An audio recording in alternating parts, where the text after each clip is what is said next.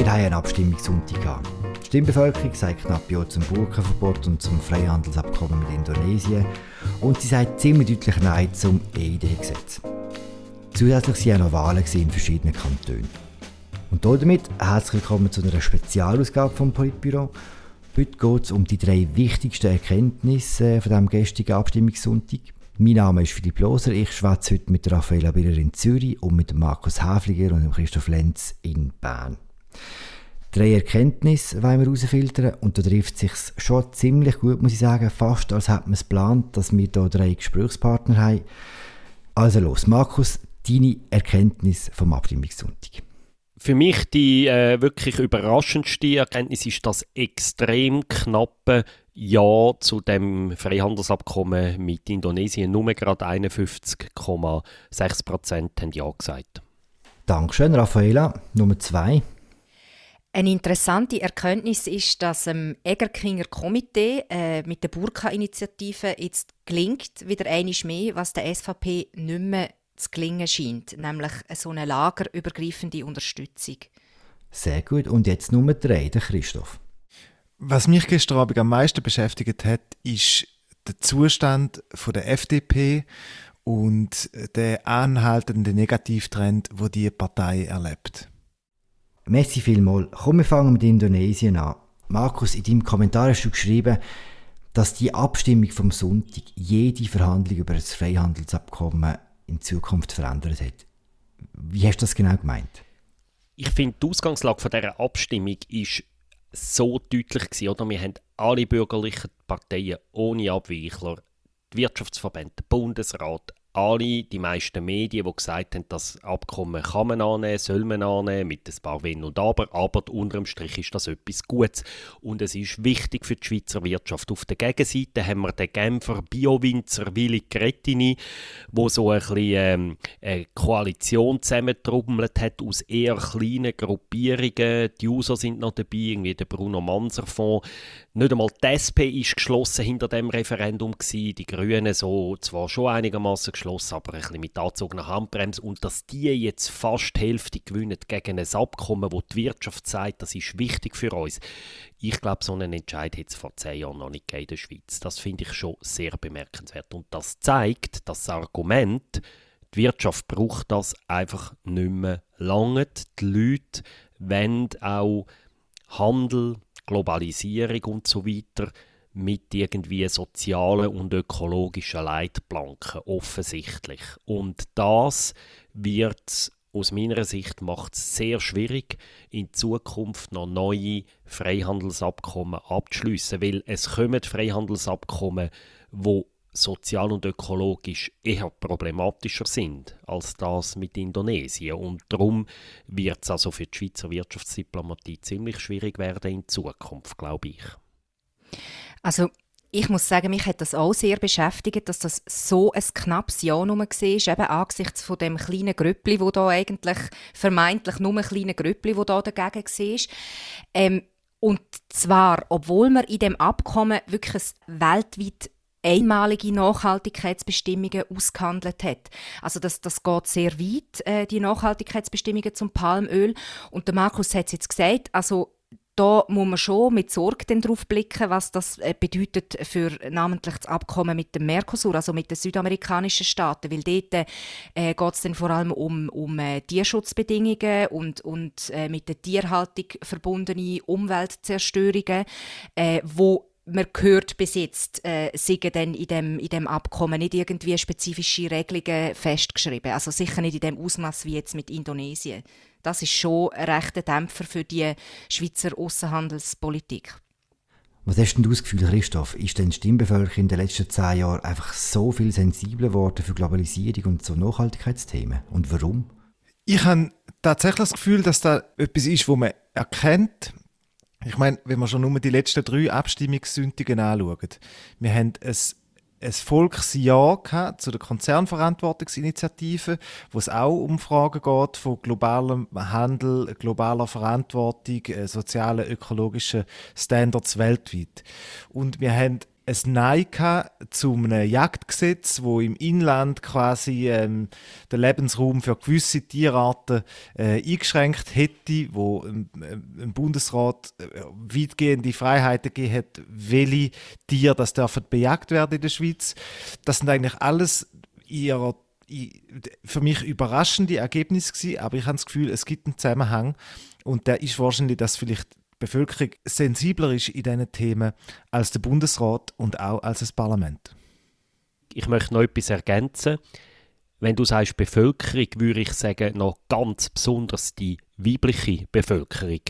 Weil die Media-Redaktionen und 20 Minuten machen ja mit bei so Abstimmungen eine Nachbefragung auf ihren Webseiten und die ist in dem Fall jetzt gestern extrem interessant gewesen. Im Fall von ähm, Indonesien-Abkommen, Männer haben das wirklich deutlich angenommen, mit etwa 58 Prozent. Und die Frauen haben es nur etwa zu 45 Prozent angenommen. Also ein riesiger, riesiger Gender Gap. Hm. Die Frauen hätten es hochkant abgelehnt. Männer, die noch ein deutlicher Ja gesagt haben, haben es gerettet. Und wir haben ja die gleiche Gender Gap schon bei der Konzernverantwortungsinitiative gehabt, wo die Frauen auch deutlicher zugestimmt haben als Männer. Also die Sensibilität für diese Themen ist vor allem bei den Frauen ausgeprägter und mit, ich glaube, wir sehen im Moment auch eine verstärkte politische Mobilisierung der Frauen, wo, wo das noch verstärkt, glaube ich persönlich.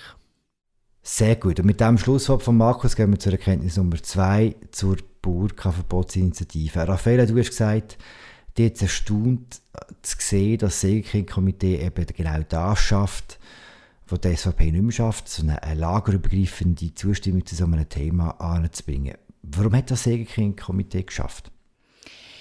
Das Egerkinger Komitee hat äh, mit dieser Initiative wieder, also zum wiederholten Mal, ähm, ein Anliegen aufgegriffen, das offensichtlich breit in der Bevölkerung verankert ist. Also eben bei weitem nicht nur bei der SVP-Basis, weil eben die Motive unterschiedlich sind, warum man da ähm, Ja gestimmt hat, also warum eine Mehrheit vom, vom Schweizer Stimmvolk äh, Ja gestimmt hat. Das sind in der SVP-Basis sicher andere Motive, das mag so ein bisschen mit dem ähm, islamkritischen Diskurs zusammenhängen, aber im breiten Bevölkerungsteil äh, hat doch auch das Argument von der Frauenunterdrückung, also dass die Verhüllung, sei es jetzt Burka oder Niqab, dass das Ausdruck von einer äh, Unterdrückung von der Frauen ist, das geht äh, quer in der Gesellschaft äh, oder mitten in der Gesellschaft durch. Das zeigt sich vor allem, wenn man äh, die Schweizkarte anschaut, äh, wenn man die gestern genau studiert hat, weil dort zeigt sich zum Beispiel kein typischer Stadt-Landgraben, was man zum Beispiel hat können erwarten ähm, sondern ein sehr uneinheitliches Bild, also beispielsweise auch die Romandie, wo, wo ja sonst gerade in gesellschaftspolitischen Fragen sehr progressiv ist. Die Romandie ist grossmehrheitlich dafür gewesen. Das wird auch ein bisschen damit zusammenhängen, dass, dass ein entsprechender Diskurs zu Frankreich schon lange gibt. Dort ist ja äh, die Verhüllung schon länger verboten. Das wird dort hineingespielt aber eben grundsätzlich zeigt sich, dass in allen politischen Lagern der Wille da ist, so ein deutliches Zeichen von Unterdrückung äh, zu unterbinden. Ich finde es auch interessant, dass ähm, der EGA-Komitee da nochmal einen Sieg hat können erringen, wenn er auch deutlich knapper ausgefallen ist wie bei der Minarett-Initiative 2010. Und ich frage mich auch, kann die SVP etwas lernen wirklich von dem Egerkinger Komitee? Was man sicher kann sagen ist, dass die SVP in den letzten paar Jahren wiederholt auf eher institutionelle, abstrakte Initiativen gesetzt hat, wie beispielsweise die Selbstbestimmungsinitiative, wo so ums juristische Verhältnis geht von der Schweiz zu, ähm, zum europäischen Umland. Und ich glaube, die SVP könnte mit Initiativen wieder mehr Erfolg haben, wenn sie quasi eher auf den Bauch der Leute zielt äh, ähm, und so quasi einen, einen verbreiteten Unmut aufnimmt. Das Problem ist nur, die SVP ist nicht einfach eine Anti-Ausländer- oder eine Anti-Islam-Partei, sondern die SVP ist eine breite Bewegung, die politische Ziele hat. Sie hat ein, äh, mit dem Christoph Blocher immer noch einen Übervater, wo auch sich sehr stark für die staatspolitischen Fragen interessiert und ich glaube nicht, dass man die SVP einfach so zu einer reinen Protestpartei könnte umbauen und sie dann wieder würde gewinnen, sondern dann hätte sie ähm, notwendigerweise andere Defizite, die sich negativ auswirken. Und es ist ja schon ähm, das Erfolgsrezept vielleicht einfach von diesen Initiativen noch ein bisschen zugespitzter gesagt. Oder? Sie stellen einfach eine Frage, ähm, eben Burka Minarett. Der Walter Wortmann war auch der erfolgreiche Referendumsführer gegen die Vignettenpreiserhöhung. Das ist immer eine einfache Frage, wo jeder eigentlich in 10 Sekunden in vielen Fällen sich eine Antwort bildet hat. Oder? Das ist viel weniger komplex als irgendwie eine Abstimmung zum der Personenfreizügigkeit oder zum ähm, zum, äh, zum, Neu zum Ausländerrecht oder zum CO2-Gesetz zum Beispiel, wo sich sonst die SVP engagiert ein Sieg für die SVP auch ein bisschen. Und mit dem zumindest Teilsieg von der SVP gehen wir noch zum letzten Thema, zu den kantonalen Wahlen und zum Christoph Lenz. Du hast gesagt, Christoph, dir jetzt erstaunt, dass der Freisinn so schlecht abgeschnitten hat. Wo hat er schlecht abgeschnitten und warum? Schlecht abgeschnitten hat der Freisinn gestern vor allem im Kanton Solothurn.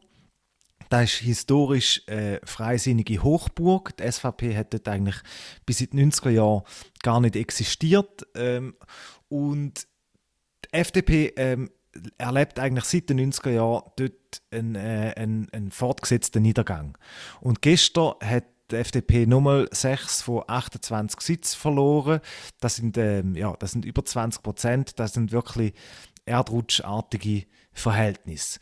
Und die Niederlage, man kann sagen, gestern im Wallis hat die FDP irgendwie können heben.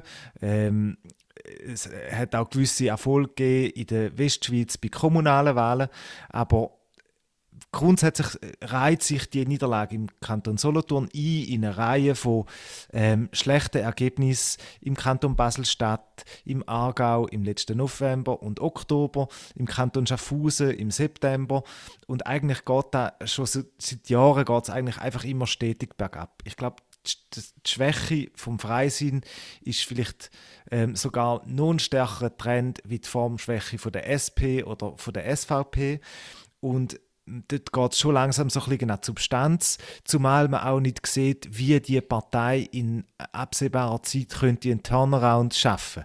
Ähm, die nächsten zwei grossen Themen auf der Agenda sind einerseits institutionelle Rahmenabkommen, wo wahrscheinlich in den nächsten paar Wochen der Bundesrat wird darüber abschließend befinden und dann noch das CO2-Gesetz, wo im Juni zur Abstimmung kommt und auch in diesen Fragen ist der Freisinn zerrissen und ich bin extrem gespannt, wie, wie die nächsten drei Monate im Freisinn verlaufen. Und was man vielleicht in dem Zusammenhang auch kann sagen ist, dass die aktuelle Situation mit der Pandemie, mit Corona, äh, die Situation von der FDP nicht gerade begünstigt. Also äh, du hast jetzt die grossen Themen angesprochen, äh, Christoph, die anstehen, eben zum Beispiel beim Rahmenabkommen, wo, wo sich die FDP sehr früh festgelegt hat, dass man das gut findet und dann nachher hat sie irgendwie gleich so halb wieder müssen zurückkrebsen oder zumindest ähm, äh, entscheidende äh, Exponenten innerhalb von der Partei. Aber jetzt, wenn es um Pandemiebewältigung geht, auch da, das ist etwas, wo, wo die FDP bis jetzt wirklich äh, keine gute Falle macht. Also sie kann ja im Prinzip von ihrer Positionierung her auch nur verlieren. Äh, es gibt die SVP, wo, wo sehr laut lärmt mittlerweile und, und die FDP hat sich entschieden, so ein bisschen ähm, im Beiboot zu fahren von der SVP und kann aber in dem Zusammenhang nur verlieren, weil die SVP den Krawall einfach besser beherrscht. Das ist ja ihre, ihre Paradedisziplin. Und für die FDP ist es sehr schwierig, weil jetzt halt die ganze wirtschaftlich, also vor allem die wirtschaftsliberalen Fragen überhaupt nicht auf der Agenda stehen, sondern im Gegenteil der Einfluss vom Staat einfach sehr groß geworden ist. Es gibt ja ein kleines Hoffnungszeichen an dem Wochenende vielleicht, wo sich jetzt die FDP vielleicht ein bisschen daran klammern kann. Ähm, sie haben ja in den letzten Wahlen zum Teil auch Regierungssitz verloren. Und da hat es immerhin an diesem Wochenende eher ein bisschen besser aus. Also im Wallis sieht es so aus, als könnten sie ihren geförderten Regierungsrat halten. Und in Solothurn haben sie sogar eine kleine Chance, im zweiten Wahlgang einen dazu zu gewinnen auf Kosten von der CVP. Also das ist jetzt vielleicht an diesem Wochenende ein bisschen das Hoffnungszeichen von der FDP. Was ich vielleicht noch möchte ergänzen zu der FDP ist, zu all dem, was ihr vorher gesagt habt, ist aber auch so eine gewisse personelle ähm, Abwesenheit. Also mich dunkt im Moment ist Parteipräsidentin Petra Gössi irgendwie viel weniger präsent, als es noch, sagen wir, vor einem Jahr, anderthalb war. Und man hat auch das Gefühl, dass das Generalsekretariat der FDP, wo sehr stark erneuert worden ist in den letzten paar Monaten auf mehreren Schlüsselpositionen, also inklusive dem Generalsekretär, dass das neue Generalsekretariat bis jetzt noch nicht so wirklich kann, ähm, kann da irgendwo äh, Impulse setzen, wie es alte äh, Generalsekretariat hat können. Dazu passt ja, dass Peter Gössi, Parteipräsidentin, in dieser Sessionswoche nicht in Bern, sondern in St. Gallen ist, wo sie eine Weiterbildung macht an der HSG, oder? der beste Moment. Mhm. Wunderbar. Eine Stimmbevölkerung, die sensibilisiert ist für Globalisierung, ein Egerking-Komitee, das es immer noch schafft, die Angst von den Leuten abzuholen und eine FDP im Kriechgang. Das sind sie, die drei grossen Erkenntnisse von diesem Abstimmungssonntag. Und das war es mit einer Spezialfolge vom Politbüro im Politik-Podcast von Tamedia. Die finden es überall dort, wo man Podcasts findet. Schreibt uns, ratet uns, folgt uns. Wir hören uns bald wieder an dieser Stelle und mit dem sage ich Ciao zusammen. Ciao zusammen. Tschüss zusammen. Tschüss.